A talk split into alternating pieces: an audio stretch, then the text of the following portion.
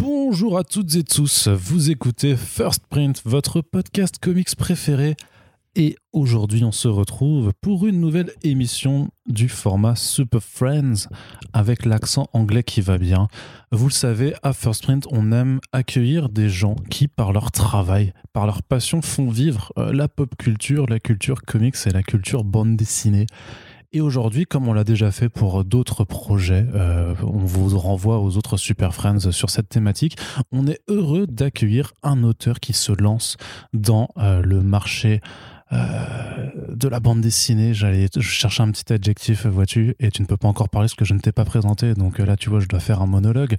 voilà, le marché dur, âpre de la bande dessinée, mais porteur aussi de très belles choses. Donc aujourd'hui, on va parler bande dessinée, euh, financement participatif, et on va parler d'un petit cerf qui se lance dans les étoiles. Bienvenue sur Super Friends spécial Moondeer.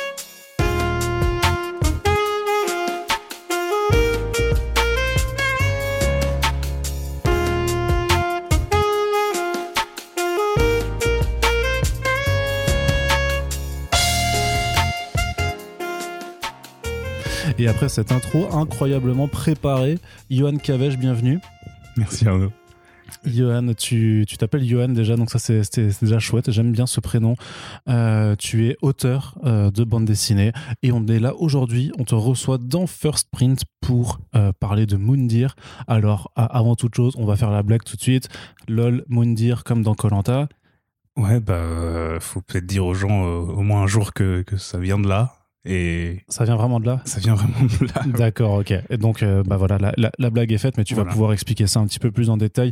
Mais justement, comme c'est la première fois qu'on te reçoit dans First Wind, et euh, pour te euh, un petit peu te mettre plus à l'aise, eh ben, on va simplement te demander de te présenter, puisque les gens adorent parler d'eux. C'est pas vrai du tout. En fait, ils détestent ça, mais du coup, c'est pour te mettre encore moins à l'aise. Ah bah, je suis à l'aise. donc, je m'appelle Johan, Johan Cavège, j'ai 23 ans. Euh, et euh, bah, je, je, kiffe la BD depuis que je suis tout petit. Donc, euh, j'ai fait, comme, comme beaucoup de, de, passionnés de BD et de dessin, une école d'art. D'abord d'animation, parce que bah, je voyais pas la BD comme, comme quelque chose duquel je pourrais vivre, mais je pense qu'on pourra peut-être en reparler un peu. Mhm. Et, et, puis en fait, pendant mes études d'animation, en plein milieu, j'avais été à mon premier Angoulême, le premier où je suis vraiment resté. Euh, il y avait l'expo du mangaka euh, Taiyo Matsumoto que, que je connaissais pas du tout avant et qui m'a juste euh, frappé. En fait, j'ai tellement adoré, adoré cette expo. j'ai passé des heures devant les planches et je me suis dit, bon, bah, faut, faut que je fasse ça, quoi. Et du coup, j'ai mis l'animation de côté et j'ai commencé à refaire des planches parce que j'en faisais tout le temps quand j'étais gamin, même au collège et au lycée. Mais là, pendant mes études d'animation, j'avais pas fait de BD du tout. Et je me, je suis mis à faire, à refaire plein de planches, plein de petites histoires courtes. J'ai fait une petite année d'études de BD euh, euh, euh, à Paris. Et voilà, juste à la sortie de l'année, une année difficile parce que bah, grève et Covid, donc voilà, c'était surtout une année chez soi, mais ça entraîne bien la BD. Et, voilà, juste à la sortie, j'avais préparé Moundir, qui était un projet qui, traînait depuis longtemps dans ma tête. Et, puis bah après, grâce à grâce à Sullivan, Sullivan Rouault, et puis grâce à Bubble, bah, Moundir, voilà, ça va devenir mon premier gros projet de BD et je suis super content. Ok, très bien. Eh ben, merci à toutes de nous avoir écoutés. Et puis, à la semaine prochaine pour un projet. Je déconne, bien entendu. Ça, on n'a pas du tout, on a fait qu'à peine effleurer le sujet. Justement, une première question. Quelle différence, un petit peu, tu vois, justement, entre l'animation, le dessin d'animation et le dessin de, bande dessinée? Alors, qu'est-ce que, comment t'approches les choses, euh, toi, vu que tu as cette expérience sur les deux, les deux supports?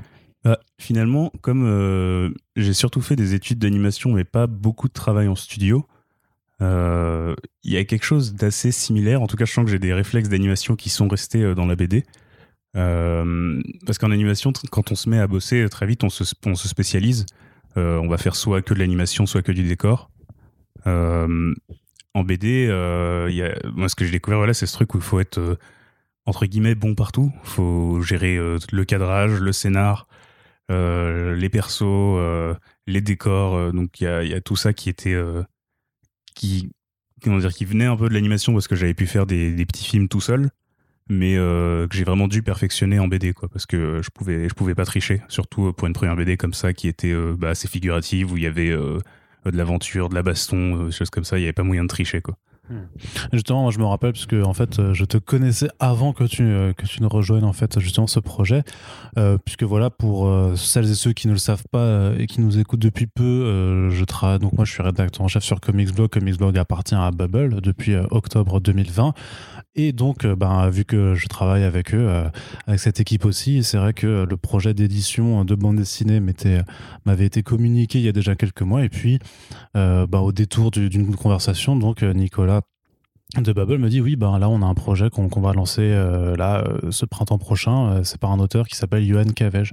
Et là, moi, je, je fais un quoi, Yo- Johan? Mais je connais ce Johan Cavege puisque en effet, je t'avais remarqué euh, avec un court métrage d'animation qui s'appelle Batman Down euh, que tu avais fait il y a deux ans maintenant, je crois, et que un peu plus. ouais. mais un peu plus, mais en tout cas euh, que j'avais partagé à l'époque avec un petit article sur sur Comics Blog, puisque voilà, tu, moi c'était vraiment sur sur ce côté-là de l'animation, donc bah ça me faisait plaisir de, de savoir qu'on allait pouvoir t'accompagner. Alors enfin je dis on, surtout Bubble, puisque du coup moi je je fais juste euh, des petits communiqués de presse à côté pour filer un coup de main quoi. Mais reparlons de toi. Euh, justement, donc je disais pour évacuer la blague tout de suite que Moundir, ça venait effectivement de Moundir de Colanta. donc est-ce que tu peux un peu développer comment ce projet euh, est arrivé dans ta tête avant de se matérialiser, puisque ça fait quelques années que tu l'avais en préparation? Ouais, j'ai, euh, je disais beaucoup que le, projet euh, vient de, existe depuis 2016. Euh, pas, pas évidemment dans la forme euh, qu'il a aujourd'hui. Euh, en fait, en 2016, euh, quand j'étais encore en études d'art, euh, mes toutes premières, ma toute première année d'art, je, découvrais aussi Möbius par la même occasion. Donc, moi qui aimais déjà la SF, découvrir Möbius sur le tard comme ça, ça m'a fait un, sacré effet. Et je savais que je voulais faire du coup quelque chose de spatial et d'un peu étrange, un peu contemplatif. J'avais envie de, me remettre à faire des planches, mais bah, j'avais juste aucun sujet, quoi. Et, et vraiment, je crois que ça devait être à la cantine de l'école, tu vois, un truc assez, assez débile où, euh, où des gens parlaient de Colanta à côté et on parlait de Moundir. Et euh, moi, direct, j'ai entendu Moundir, euh, c'est de la lune, et je me suis dit, ouais, il y a, un- truc, quoi, le, perso, il se dessine tout seul. Et du coup, pour, euh, enfin, pendant cette année, j'ai fait euh, quelques, quelques pages, vraiment genre 6 ou 7, mais qui, qui ont marqué le, fondement de ce que c'est, parce qu'il y a même des- des pages et des cases qui, qui se retrouvent dans la version finale, pas euh, que j'ai redessiné bien sûr, mais des idées de découpage que, j'ai gardées. Et il y avait déjà quelque chose qui était là, le, design était, là, il est, venu très vite. Et la fin aussi était, venue dès le début. Donc, euh, et après, euh, après j'ai fait mes études d'animation, mais je savais que j'aimais beaucoup ce personnage et j'essayais dès que j'avais l'occasion euh, de continuer à le développer, donc euh, bah, justement dans des travaux euh, d'animation à l'école. Euh, pour moi, à côté, dès que je faisais un dessin ou une illustration, euh, j'essayais de, de toujours le glisser quelque part. Et au fur et à mesure, il y avait des petites idées qui se greffaient. Euh, le personnage qui sera la, la, grande méchante de la BD est venu euh, beaucoup plus tard, mais pareil, juste au détour d'un croquis, et je me disais, ah bah, ça c'est super, c'est à rajouter dedans. Et tout s'est concrétisé du coup pendant ma dernière année d'études, qui était euh, cette année de, de bande dessinée, où il me manquait juste euh, le, le lien en fait de, de tout ça. Et c'est là que j'ai eu euh, cette idée de l'œuf à protéger, et où euh, du coup euh, il y avait cette dynamique voilà, de Moundir qui protège l'œuf, la méchante qui le poursuit, et comment tout ça va amener à, la fin, à la fin du livre. Donc si je refais bien le, le, le, le- si je retrace bien les choses, c'est-à-dire qu'il n'y avait pas de méchant forcément au départ alors. Ou alors tu savais qu'il y aura un antagoniste forcément, parce qu'il faut, il faut généralement un antagoniste, mais tu savais pas forcément à quoi ça ressemblait alors. Non, vraiment pas. En fait, j'avais vraiment cette idée de bah, l'image voilà qu'on même qu'on vend aujourd'hui, quoi, qui est ce, petit cerf qui traverse qui traverse l'espace et qui traverse des planètes assez étranges et assez hostiles. Mais euh, je savais pas encore euh, qu'est- qu'est-ce qui allait euh, qu'est-ce qui allait motiver tout ça. Je savais où je voulais qu'il arrive, mais il me fallait euh, quelque chose pour rythmer euh, rythmer euh, l'histoire. Euh, et beaucoup de choses, même l'univers euh, a changé parce que j'aimais beaucoup, par exemple, avoir Moundir face à des, monstres terrifiants, euh, garder ce côté euh, contraste entre un univers très réaliste et très terrifiant, et avoir ce petit Moundir au milieu qui, qui, qui se baladait. Mais voilà, ça a mis du temps à se concrétiser. Et aujourd'hui, moi, je pense que que là, il y, a- il y a quelque chose d'assez euh, d'assez simple et en même temps euh, d'assez solide pour, euh, pour euh, faire tenir les, les 200 pages quand même euh, de l'histoire. Voilà, donc 200 pages, Moundir. Euh, Est-ce que tu peux juste expliquer quand même le principe, le pitch de, Oui, de, sûr, de- ouais. de cette œuvre, puisqu'on parle là de comment ça s'est formé, mais là, les gens qui nous écoutent et qui connaissent pas se disent, ok, j'ai compris, il y a un cerf, il y a un œuf et une méchante, mais on ne sait pas forcément de quoi ça parle. Bah, à vrai dire, c'est à peu près. euh, tous ces bouts là qu'on a dit font à peu près le, pitch parce que, euh, donc, on dire, c'est l'histoire de ce petit cerf astronaute qui protège, euh, protège un œuf euh, et qui, euh, qui est poursuivi par euh, cette, cette étrange, euh, étrange créature euh, qui monte sur un cerf géant, un cerf bleu géant. Et, et du coup, qui va devoir, euh, avec son petit vaisseau, euh, traverser l'espace pour essayer de fuir euh, sa poursuivante.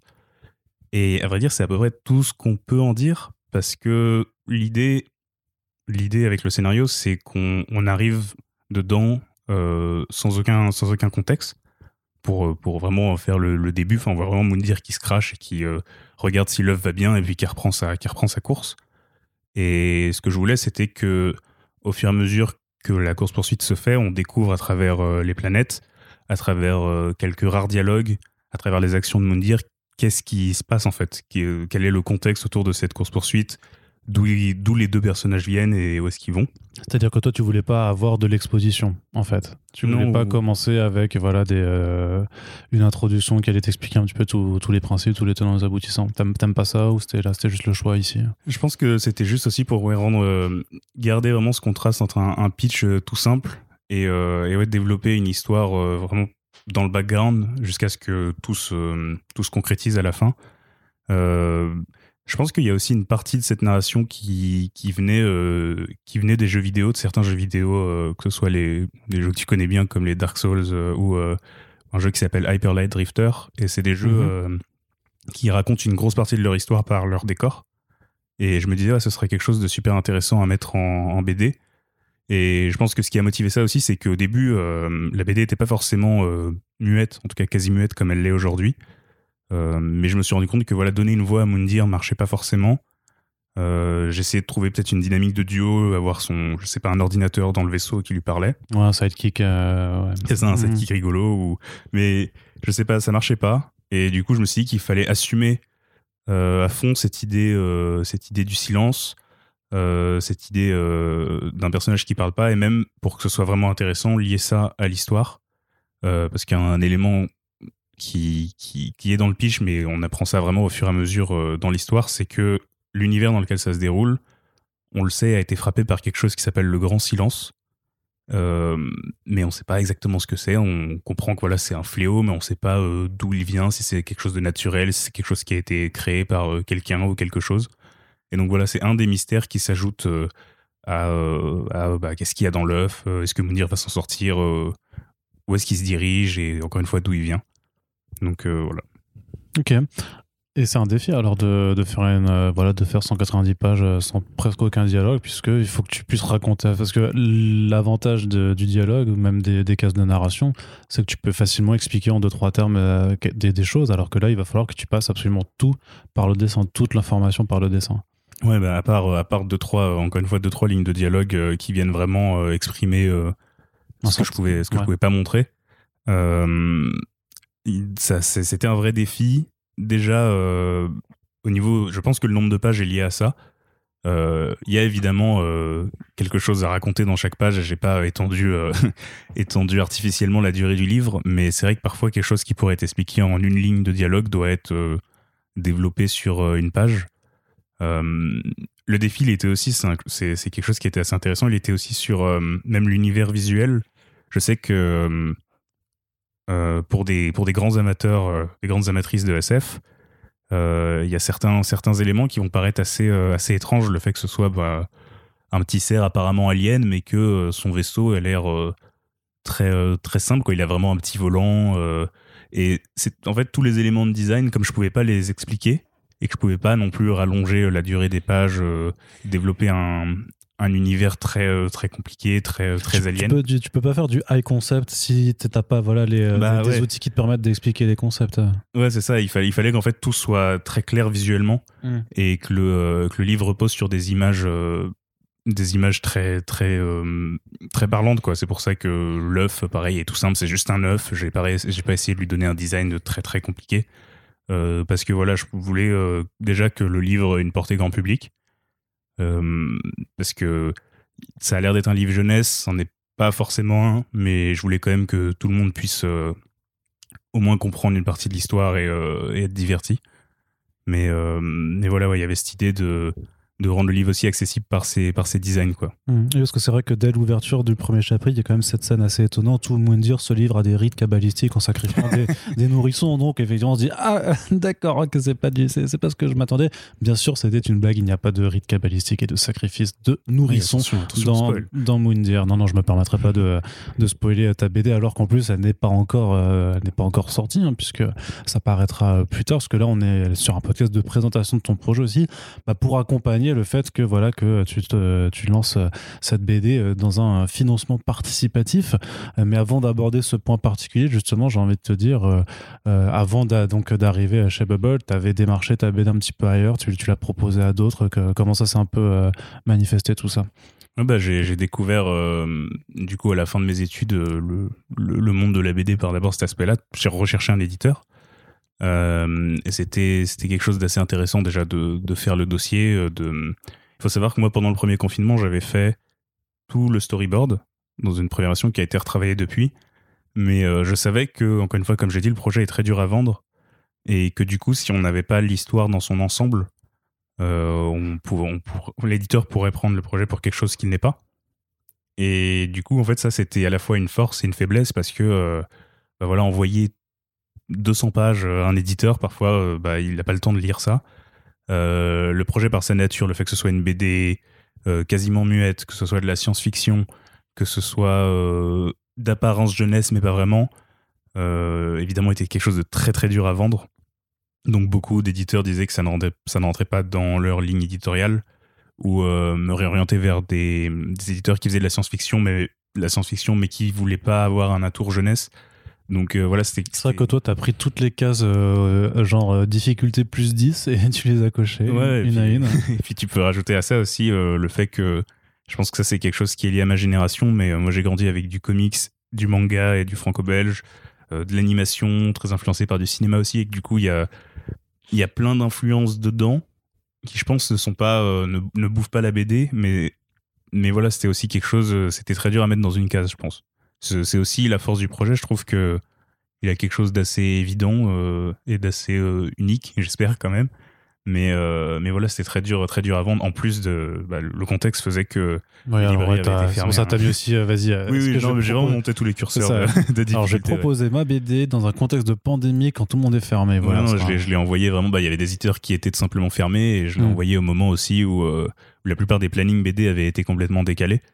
Ouais. c'est que les éditeurs avaient beaucoup moins euh, besoin de, de projets, que euh, c'était plus difficile, je pense, de faire confiance à un jeune auteur qui avait encore pas édité. Donc euh, voilà. Mais euh, finalement, le projet va exister.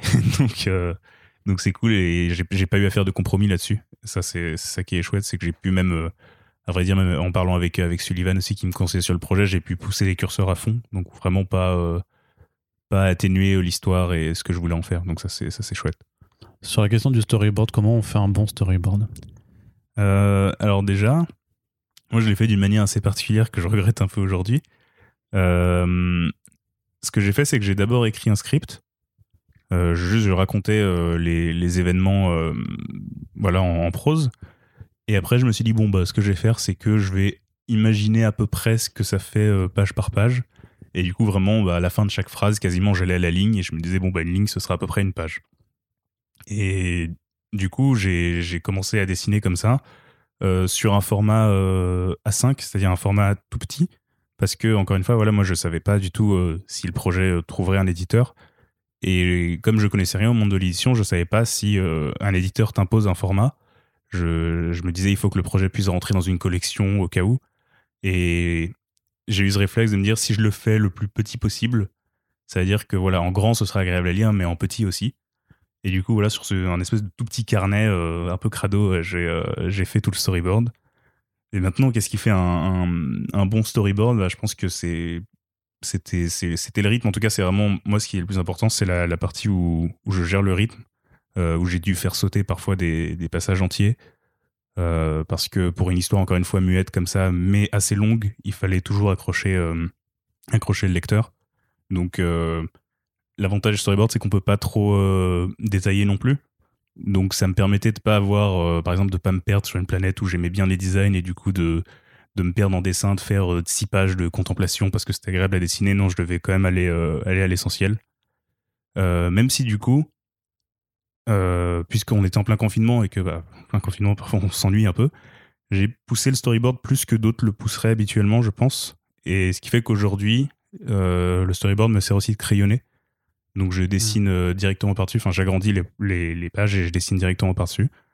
Et du coup, ça, c'est quelque chose, euh, c'est quelque chose d'assez particulier parce que je suis entre l'ancrage, quelque chose d'assez reposant où il suffit de repasser, et quand même le dessin met directement euh, au trait fini. Donc, euh, ce qui fait que parfois je dois effacer beaucoup.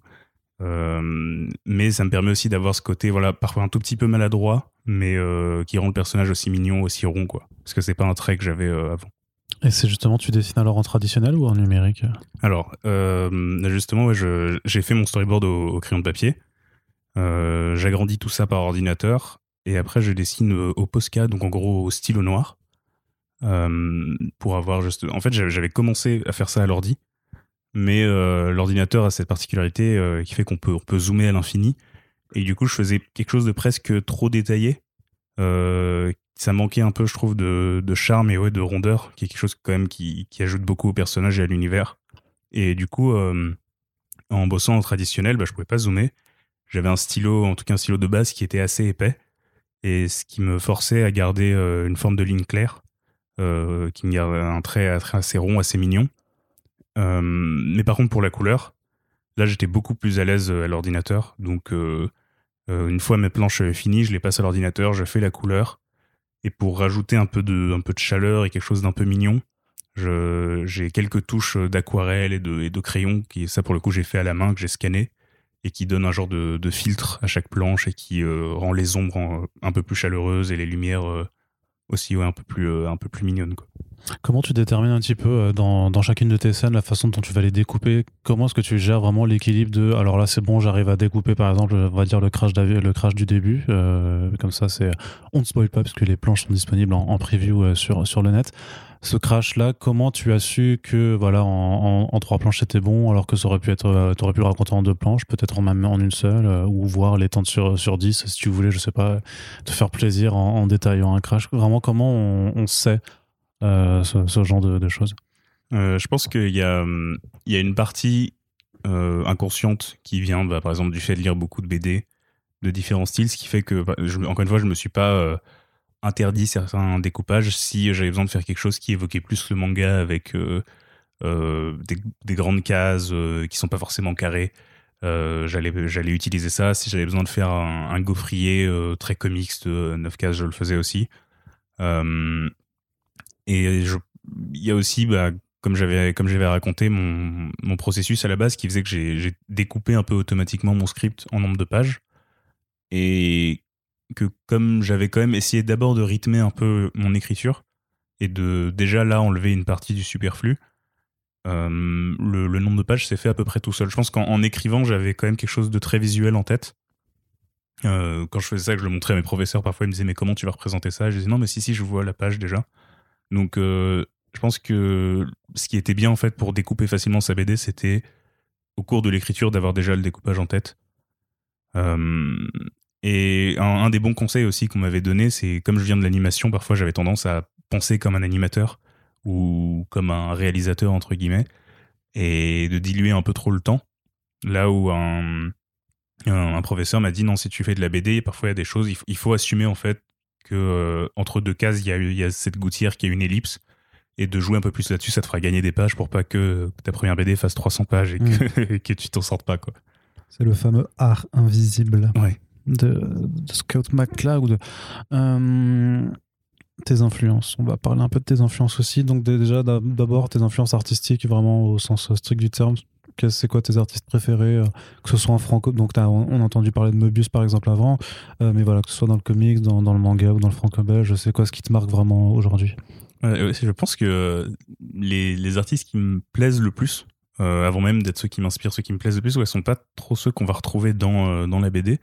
Euh, parce qu'en en dessin, moi j'aime beaucoup euh, ce que fait euh, Sergio Topi par exemple. Euh, ce que fait euh, en comics, j'aime beaucoup euh, Bengal. Euh, j'aime bien euh, des auteurs français, des autrices français comme euh, Jérémy Moreau, Caris Bernardou ou, ou Timothée le Boucher. En fait, j'étais dans une période où, où j'ai eu le temps de lire beaucoup de BD, où je me suis beaucoup ouvert et du coup j'étais à peu près fasciné par tout. Je, je disais, oh, en fait, je veux faire ça, puis ça, puis ça. Euh, et ce qui fait que du coup, j'ai les, les auteurs qui m'ont influencé directement euh, pour Moundir sont des auteurs que j'ai découverts assez tard et où je même je visais entre guillemets certaines lectures en me disant ça, ça pourra me servir. Et euh, ça, c'est quelque chose dont j'avais déjà parlé, mais j'ai lu Bone de Jeff Smith, qui est une espèce d'immense euh, d'immense pavé de, de fantasy avec euh, pareil des petits personnages très ronds et très mignons. C'est vrai qu'il y a une. On, ressent, maintenant que tu l'évoques, il y, a, il y a une filiation, effectivement. Ouais, bah c'est, encore une fois, c'était pas un trait que j'avais avant et Bone m'a vachement libéré là-dessus. Euh, Ça m'a dit tu peux faire de l'épique, tu peux faire quelque chose d'assez grandiose avec quand même euh, des personnages. euh, C'est le moment de te dire que si jamais c'est. T'as pas fini toutes tes planches, hein, alors on enregistre ce podcast. pas- Rajoute un ragarou dans, dans une de tes planches. Je peux essayer, mais ah oui, euh, franchement, fais-le. mais le, le contexte de l'histoire fait que ça va être assez difficile de rajouter euh, euh, beaucoup de créatures dedans, sans, sans voilà, sans trop en dire. Ouais, mais rajoute un ragarou quand même. ça, c'est moi qui te le demande. Non, voilà. ça, ça se- ça se, ça se glisse assez facilement. Euh, et après, ouais, j'avais, dé- j'avais découvert euh, aussi assez tard euh, un artiste qui s'appelle Tradmour, Mhm. euh, qui est un artiste, lui, pour le coup, de, de comics aussi, qui avait fait pour Marvel Silver Surfer Black. Ouais. Qui, j'ai, encore du mal à en parler sans trembler, quoi. C'était, c'était quelque chose qui m'a vraiment mis une claque, surtout l'édition américaine qui était immense. Et je me suis dit, ouais, en fait, on, peut faire ça en action, quoi, aussi, euh, en BD. Et pour le côté, euh, le côté voyage, je pense que Möbius est resté quand même. C'était, c'était l'influence au tout, tout début. Mais euh, c'est beaucoup des, des, des grandes sagas comme Saga, par Fiona Staple et Brian Kevon. Surtout le, trait de Fiona Staple et la variété qu'elle mettait dans toutes ces planètes. Aussi une artiste qui s'appelle Linnea Stert, ou Sterte, je ne saurais même pas comment dire, qui sont voilà deux, deux dessinatrices qui, euh, qui, je trouve, sont hyper créatives dès qu'elles doivent créer des mondes. Et voilà, je pense que ce, tout, ce, tout ce bagage d'artistes m'ont beaucoup, euh, beaucoup inspiré euh, pour faire me dire, même si encore une fois, je pense que parfois leur influence, elle va juste se ressentir dans une case. Mhm. Euh, J'ai vraiment essayé de faire d'abord ma BD en, en pilote automatique et ensuite, euh, dès que je bloquais, de me dire comment tel ou un tel ou une telle euh, se serait débloqué. Et, et c'est là, je pense que, voilà, même par exemple des auteurs comme Toriyama aussi, qui, euh, qui dans les scènes d'action avaient toujours euh, une bonne idée euh, pour, pour rendre, rendre la bagarre marrante, quoi. Et en termes de science-fiction pure et dure, qu'est-ce que t'en consommes beaucoup aussi? T'as as, regardé, t'as lu beaucoup de, de SF Euh, j'aime bien la SF en tant que genre. J'aime bien euh, l'espace, en fait. Je pense euh, plus que, plus que la SF. Par exemple, je suis moins intéressé par euh, tout ce qui est cyberpunk, même s'il il y, a, y a certaines œuvres que j'aime bien.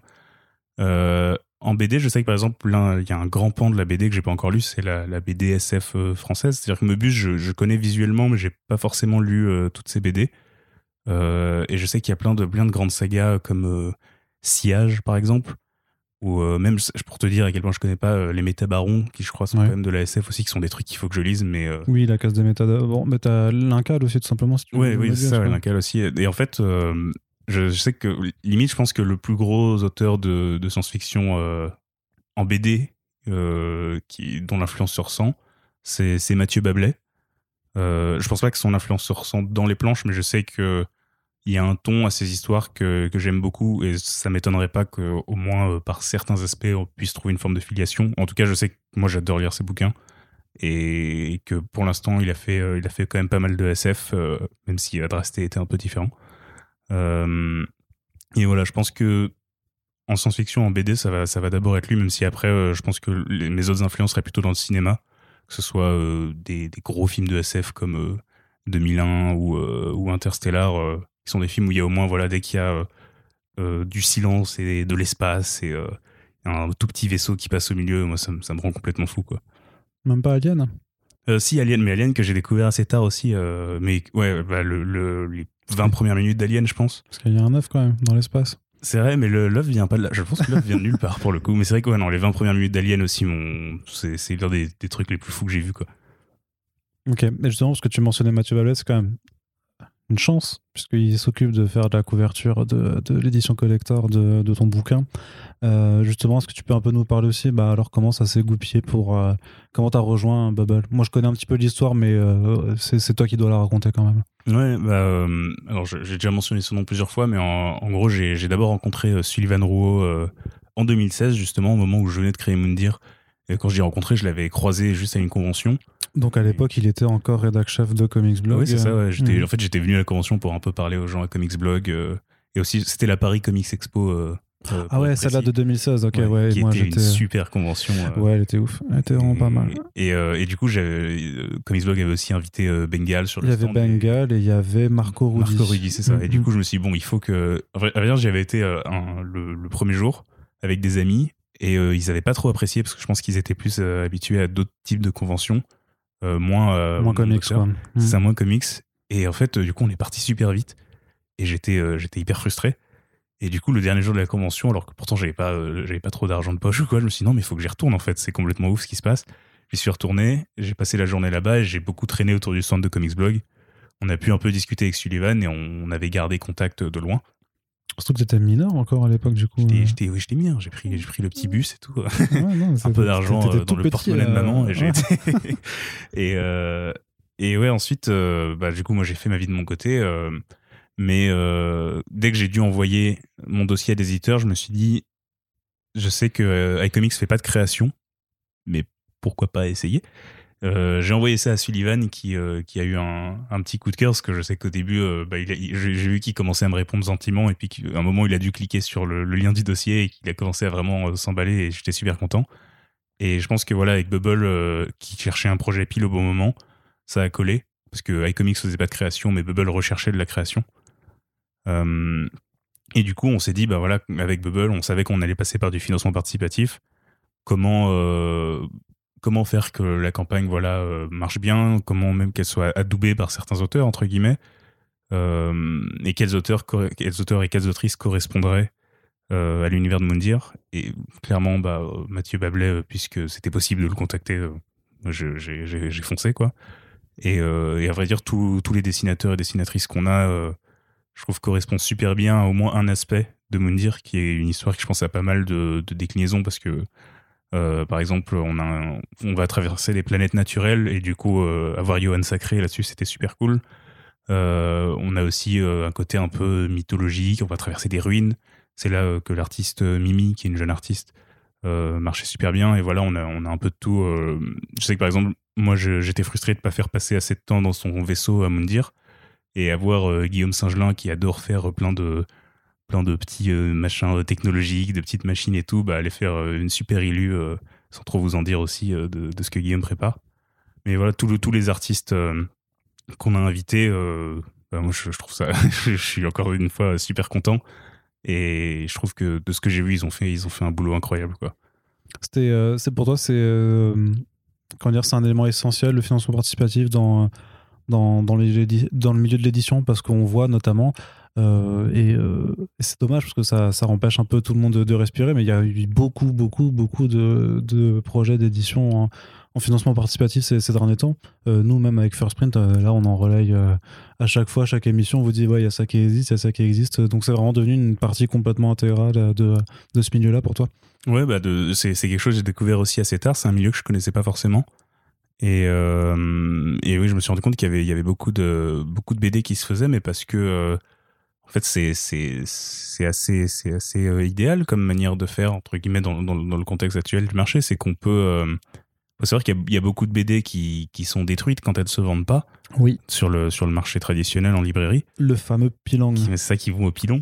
Et euh, c'est d'ailleurs ce que ce que ce que Nicolas Beaujon expliquait dans un récent dans un récent podcast où en fait tu as même en fait des questions en fait, de flux d'aller et de retour qui sont le marché plutôt que même la mise en place de, de bandes dessinées dans un lieu de, de, culture en fait où tu vas les acheter quoi. Où limite les les les les, les, les, les, les flux d'envoi et de retour c'est ça en fait le vrai moteur économique. C'est une dimension assez assez dingue quand tu la rends compte quoi. Il y a quelque chose d'assez absurde où il y a certains bouquins qui sont qui sont nés pour mourir quoi. Enfin, c'est assez triste. Et euh, et du coup euh, moi c'est ce que c'est ce que j'ai compris avec Bubble c'est que grâce au financement participatif il y a quand même un moyen de, déjà de faire une, bonne campagne de promotion, ça qui est sympa aussi, ça fait une exaltation autour du projet euh, pour un, projet qui sort de nulle part.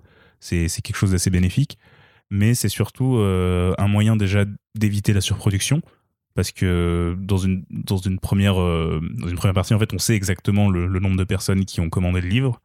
Et ça permet aussi d'estimer un peu le succès que le livre aura derrière même si le, marché du LUL et le, marché en librairie n'est pas le même donc il y a, déjà cet intérêt là il y a aussi l'intérêt que encore une fois puisqu'il y a des livres qui vont directement à la mort et que l'éditeur est pas forcément sûr de se rembourser sur chaque livre ça ça a le mérite entre guillemets d'amortir le, coût du livre avant qu'il soit créé.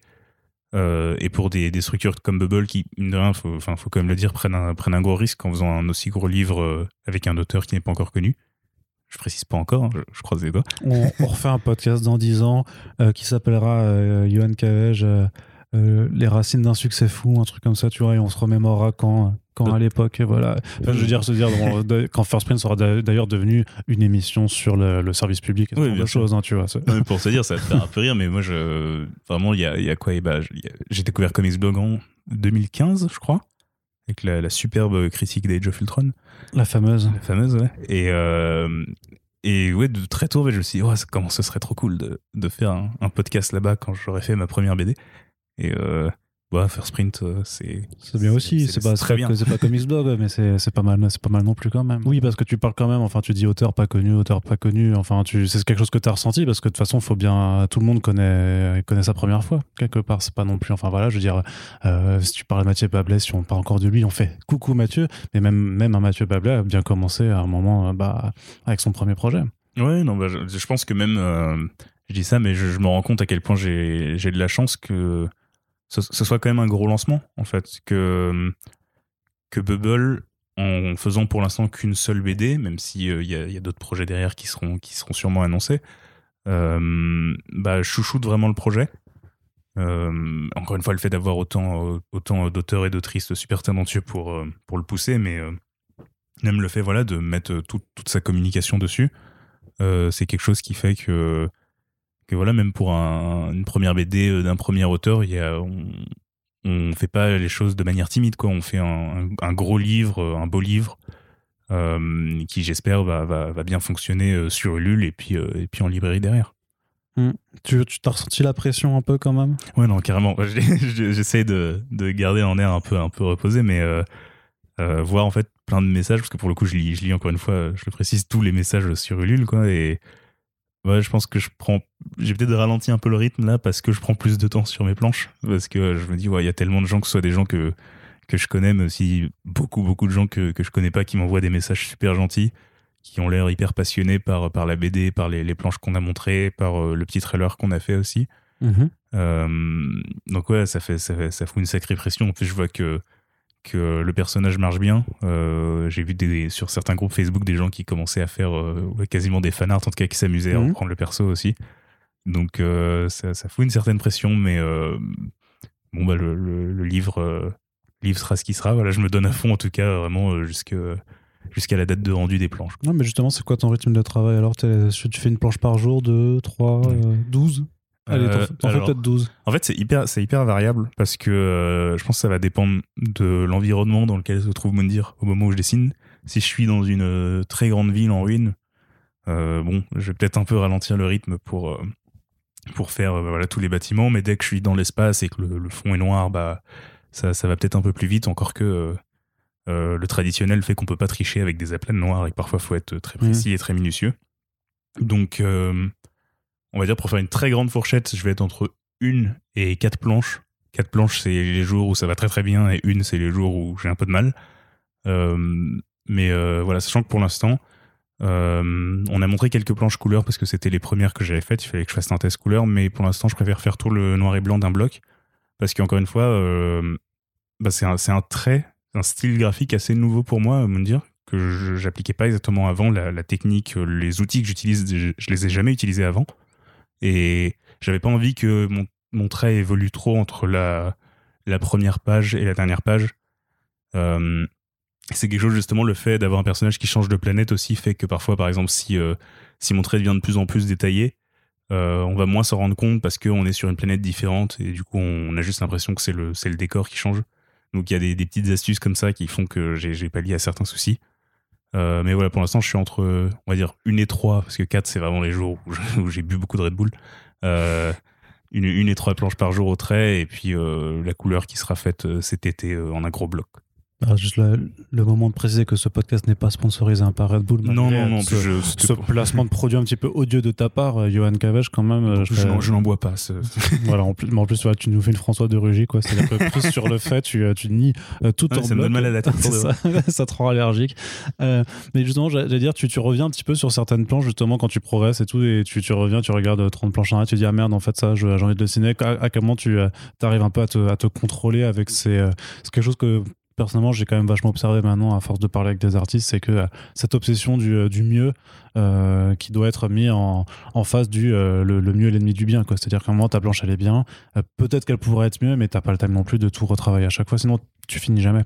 Bah alors, au choix, soit j'étais pas si mauvais au début, soit je progresse pas du tout. mais mais non, mais les, les, premières planches fonctionnent, fonctionnent toujours bien. Euh, et je pense que limite, justement, si mon trait se, se détaille un tout petit peu plus euh, vers la fin, euh, je pense même qu'avec le ton de la BD qui devient quand même un peu plus lourd et un peu plus, un peu plus sérieux en, fin d'album, le, trait, le trait s'adaptera au, ton en fait. Donc il n'y a pas trop de soucis là-dessus. Après, contrairement à plein d'autres amis à moi qui dessinent aussi et qui sont des gens assez perfectionnistes, moi je pense que ma force c'était juste parfois d'accepter qu'encore une fois, la planche, elle est comme elle est et qu'elle fonctionne. Et du coup, là, je n'ai jamais été aussi euh, attentif, sur, euh, aussi appliqué, en tout cas sur, euh, sur mon travail. Mais je, sais quand une planche est finie et qu'il faut, faut passer à autre chose. parce que tout simplement, encore une fois, c'est pour ça que j'étais venu au tradis, c'est parce que trop détailler la planche lui lui rend pas forcément service. c'est pour ça que doucement, là aussi, j'essaye de, m'initier à dire aux grands artistes de la ligne claire qui est euh, encore une fois un autre des aspects de la BD euh, que j'ai moins euh, creusé. Parce que je disais que j'aimais le franco-belge, mais c'est quelque chose qui arrivait quand même assez tard. du coup, je connais plus la scène d'aujourd'hui que les grands classiques, les franquins, les RG, tout ça. mais en tout cas, là-dedans, il y a plein de leçons et c'est là où je vois que bah, on peut faire quelque chose de, simple et de propre et qui peut être très joli et qui fonctionne mieux en fait découvrir Alex Todd aussi euh, mm. euh, dans le comics, qui est quelqu'un voilà, qui en trois traits parfois peut te faire un, portrait.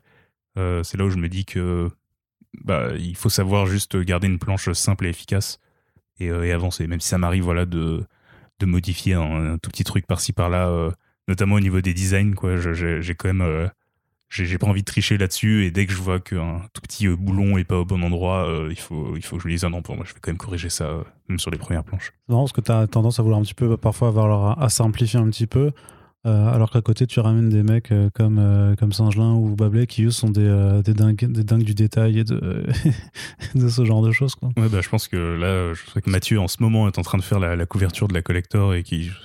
J'espère qu'il s'amuse, hein. en tout cas je, je pense à lui tous les jours parce que euh, il, va, faire beaucoup beaucoup de détails, mais c'était ça aussi que je trouve intéressant, c'est que euh, bah pour prendre un cas d'école, vraiment la couverture de, Mathieu Ablay qui représente du coup la méchante dans une espèce de grande ville euh, hyper détaillée, je trouve s'oppose parfaitement à la couverture de la version classique qui est Mundir sur son vaisseau en train de regarder le ciel. Et je trouvais que voilà, il y avait déjà entre ces deux couvertures, il y avait un côté un peu miroir euh, à la fois des opposés, en même temps une, un certain esprit de, de, contemplation qui était là. Et, c'est ça aussi que je voulais, bah, en, en, invitant d'autres artistes, en demandant à Bubble d'inviter d'autres artistes, c'était que des choses que moi j'avais pas pu forcément explorer euh, dans la BD, que j'avais pas pu creuser, comme je l'avais dit avec Guillaume Singelin, euh, mais c'est le cas avec tous les artistes, bah, que eux puissent le creuser. Quoi. Et par exemple, même si j'aimerais bien faire une, grande cité euh, très très détaillée, on la retrouve dans la BD évidemment. Hein, l'environnement le, euh, sur la couverture collector fait partie de la BD, mais je pouvais pas y passer euh, trop de temps, encore une fois, pour des questions de rythme. Mmh. on parle quand même d'une histoire de course-poursuite, donc me dire pas forcément le temps de se balader tout le temps. mais du coup, voilà, avoir d'autres artistes qui, eux, ont pris le temps sur une illustration, qui est un médium assez différent aussi. J'ai l'impression que la BD brille beaucoup, parfois par la simplicité. Euh, par l'efficacité en tout cas. Alors que sur l'illustration, sur la couverture, c'est là où vraiment on peut y aller, quoi. Moi, parce que j'ai pu voir quand même pas mal de, pas mal de planches. C'est vrai qu'on parlait de Tradmoor un petit peu avant. On ressent l'influence clairement dans certains choix de mise en page, de, découpage. C'est souvent quand tu, euh, quand tu vois que tu es en train de faire quelque chose qui ressemble, on va dire, ou qui, qui est inspiré, euh, tu, tu, tu l'as vraiment de façon consciente. Tu dis, tiens, ce truc-là, euh, je l'ai vu chez un autre, donc je vais essayer de l'appliquer ou de lui rendre hommage, ou, ou c'est quelque chose qui est, un petit peu inconscient, et tu t'en aperçois plutôt bah, trois jours après, quand tu regardes de nouveau ta planche, tu fais Ah merde, là, effectivement, j'ai j'ai clairement été sous influence. bah, j'ai, euh, moi, je pense à vraiment trois moments, et quand je dis moments, même trois cases où je sais que là, j'ai pensé directement à quelqu'un. C'est vraiment ces, ces, moments où je parlais, dont, je parlais, euh, où je me dis, bon, là, je suis coincé. Comment un tel ou un tel aurait fait? Euh, je, suis content, en vrai, qu'on ressente l'influence Stradmour parce que je trouve ça vraiment génial ce qu'il fait, mais je l'ai découvert alors que j'avais déjà quasiment fini mon storyboard. Et donc, j'avais envie quand même d'intégrer un peu ce que j'avais appris en lisant ses travaux, mais je trouvais pas euh, l'endroit. Mais, euh, c'est vrai que dans certaines, je pense c'est plutôt dans certaines batailles spatiales que euh, qu'en fait je me suis dit ouais, on, peut parfois prendre prendre de la distance et avoir et, en fait d'avoir quelque chose de super épuré où les vaisseaux, en tout cas les, personnages qui se poursuivent dans l'espace sont juste des des traits parfois qui s'entremêlent. ça fait presque plus du motif parfois que que du dessin. Et du coup, j'essayais de contraster ça avec des moments euh, un peu plus classiques, euh, presque, presque Star Wars parfois, tu vois, avec euh, bah, des, vaisseaux et des lasers. Et, et du coup, je, je, dirais, je dirais pas que, que je ressens très clairement les influences que j'ai eues. Encore une fois, je, je sais que, ça, je sais que j'ai appris les choses en lisant ces bouquins. J'y ai pas pensé consciemment en faisant, en faisant le livre, mais par contre, ça me ferait très plaisir qu'on ressente ça, quoi, parce que, bah, enfin, pour le coup, j'ai cité que des modèles qui sont des gens que j'admire beaucoup, beaucoup. Hmm. Justement, en parlant de ces modèles et euh, en fait des auteurs, euh, justement, qui, bah, qui a priori, on parle de personnes qui vivent de la bande dessinée. Toi aussi, c'est ton projet? Tu es un peu au courant de la situation des auteurs en France euh, et de, du, bah, du, du, champ de bataille dans lequel tu t'avances, mine de rien. Ouais, bah je, alors j'étais. Euh, c'est pas pour décourager ou décourager qui que ce soit, mais, c'est pour savoir un petit peu l'état d'esprit dans lequel on se lance aussi là-dedans. Quoi. J'essaie de rester poli, mais en fait, euh, je, je quand quand euh, quand j'ai découvert un peu, enfin quand j'ai découvert le marché de la BD alors que j'étais encore que lecteur, je sais pas, moi je trouvais, enfin je trouvais ça hyper motivant parce que je me disais bon bah ça va être difficile, mais je vais y arriver. Ça c'est force d'avoir lu, lu des shonen étant petit. Mais c'est vrai quoi, c'est c'est ouais c'est un milieu c'est un milieu compliqué pour dire ça pour dire ça gentiment. Euh, j'ai évidemment envie de vivre de la BD, mais c'était quand même le but depuis tout petit, et, euh, j'aimerais bien m'en donner les moyens. Mais euh, bah, j'ai découvert, découvert plein de choses en rentrant dans ce milieu, que ce soit bah, l'indifférence du ministère de la Culture, le, le côté complètement aberrant du, du, statut d'artiste-auteur, que la, la, BD en fait a des conditions de production qui demandent qui, demanderait euh, à être rémunéré d'une certaine manière. C'est pas rémunéré comme ça, que ce soit, que ce soit la, les, les sommes, mais que ce soit même la, manière en fait dont la rémunération fonctionne.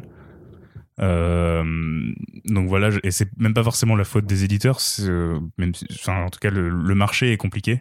je sais qu'il y a beaucoup de surproduction, mais j'ai découvert par exemple assez tard le, concept de l'avance de droit, choses comme ça, et je me dis ouais c'est c'est peut-être moins pratique que l'époque où par exemple on était payé à la page. Donc euh, voilà, c'est je, je, sais que moi c'est peut-être un ce genre de, de, combat aussi dans lequel j'aimerais euh, j'aimerais m'engager un peu euh, quand j'en aurai les épaules. Il y, y, a des associations, des syndicats qui qui bah, qui se battent vraiment. Il y a même des associations qui se syndiquent. Ouais, des associations qui se syndiquent, c'est ça, bah, comme la Ligue des auteurs pro par exemple, qui bah, qui se battent avec tout ce qu'ils ont quoi pour que juste ce soit ce soit vivable comme comme milieu parce que c'est pour l'instant ils veulent juste que le statut soit reconnu hein. c'est la reconnaissance oui non c'est vrai qu'aujourd'hui être auteur artiste c'est pas considéré comme un métier. Ouais. Bon bah voilà. Enfin on, en, on en est encore là alors que bah enfin moi c'est mon premier taf. Euh, et pourtant ouais je enfin je compte pas mes heures parce que certes il y, a certes tout le côté passion blablabla mais ça enfin ça reste une une excuse pour euh, bah, pour maltraiter euh, un métier qui pourtant euh, voilà est dans un secteur qui fonctionne bien, qui fait partie de l'exception culturelle française quand même. Enfin, on a Angoulême, on est le pays de la BD, tout ça. Donc euh, ouais, je, je pensais être prêt et, j'en découvre tous les jours là-dessus. Donc ça te motive quand même?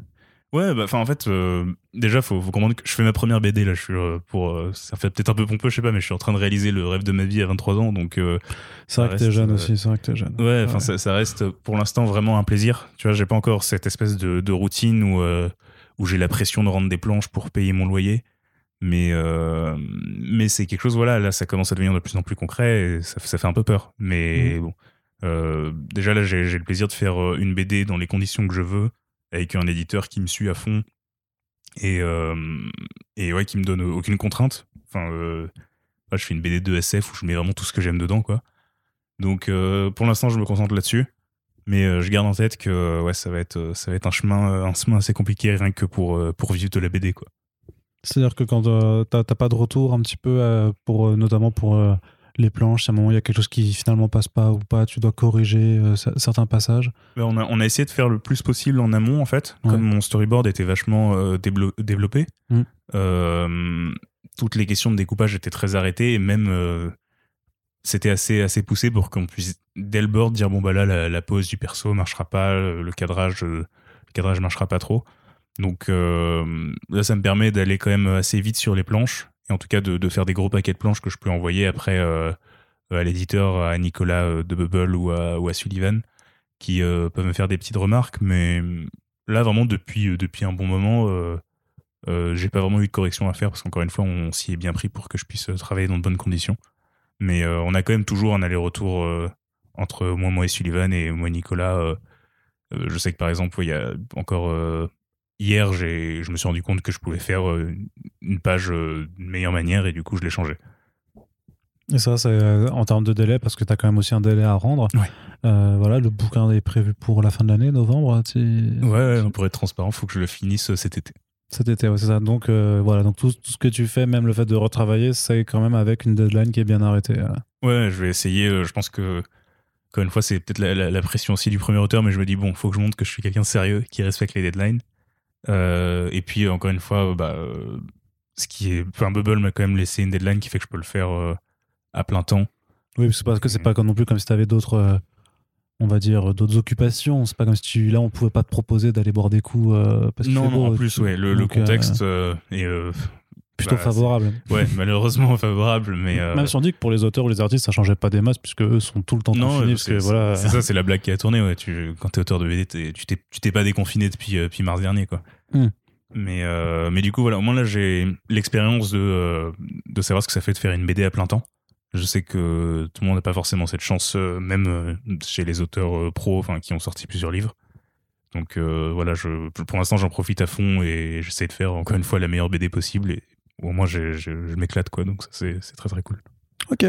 Euh, un petit mot pour la fin, du coup, pour conclure, puisque voilà, les, les gens maintenant connaissent le projet, grosso modo, savent bah, voilà, qui tu es. L'important, c'est aussi de connaître bah, l'auteur derrière, parce qu'alors, il y a une structure et tout ça, il y a de l'édition, mais surtout, l'important bah, pour nous, là, c'est c'est mettre en avant euh, ta personne et, et ton taf. Donc, pour ton taf, bien entendu, il y a la page Ulule en, en ce moment sur laquelle on peut voir plusieurs de tes planches.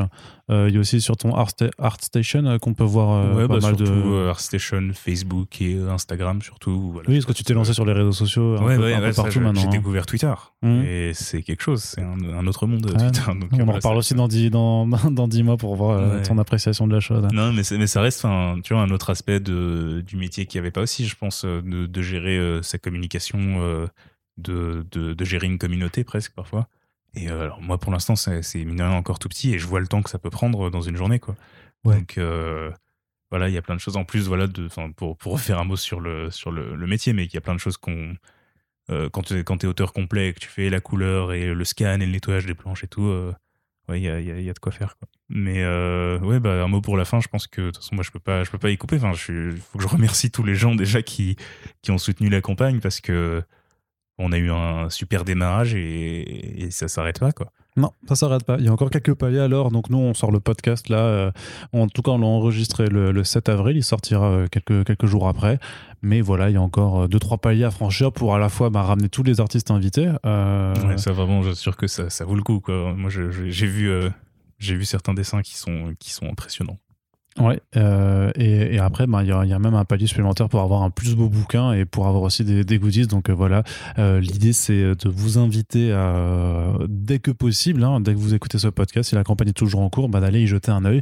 Et puis, ben, si ce que vous voyez vous plaît et qu'en plus vous avez apprécié ce podcast, ben voilà, l'idée c'est que vous puissiez soutenir et ce, ben, même avant la fin de la campagne, puisque voilà, l'idée c'est d'aller le plus loin possible et notamment parce que c'est vrai qu'on l'a pas trop abordé, parce que même sur l'aspect économique, c'est quand même justement par rapport au circuit traditionnel, tu as une meilleure rémunération que la plupart des auteurs dans, euh, dans le secteur de l'édition. Et donc, euh, bah voilà, plus cette campagne sera réussie, euh, plus aussi toi, toi, toi tu seras rémunéré. Quoi. Ah oui, on va partager à fond, hein, si vous Donc voilà, voilà, voilà. Donc faites-le, faites-le, faites-le pour Yuan surtout. Euh, donc Moon Deer, euh, on en reparlera de toute façon euh, aussi bah, cet automne quand ça sortira, puisque voilà, il va falloir attendre que, que le bouquin soit fini. Donc bah, personnellement, j'ai hâte de te voir avancer là-dessus. Je sais que j'aurai un accès privilégié à tes planches. Enfin, j'espère que tu me laisseras un petit peu regarder tout ça, ça, peut s'arranger au cours au cours des prochains mois. Et puis ma foi, ben voilà, n'hésitez pas à jeter un œil sur la campagne. Le lien est dans la description description du podcast. Et sinon, bah, vous recherchez juste Moondir euh, sur Ulule. Et puis, euh, on se dit à bientôt, Johan. Merci encore hein, d'être euh, d'être venu chez nous. Merci à toi et à bientôt. Et à bientôt. Et puis voilà, donc les conseils habituels aussi pour le podcast. Eh bien, vous pouvez partager l'émission. Et là, c'est vachement plus important pour faire découvrir ce projet. Donc, si vous ne le faites pas pour le podcast, faites-le pour l'auteur. C'est un double partage là, donc ouais. Ah ouais, mais à, chaque, fois, en général, mais tous les super friends hein, de toute façon sont là. Enfin, moi, quand on vous dit de les partager, c'est parce que ça fera du bien à la fois pour nos émissions, mais aussi pour les personnes qui y sont présentes et qui parlent de leur En tout cas, on espère que ça vous a plu et on vous donne rendez-vous très bientôt pour les prochains podcasts. Salut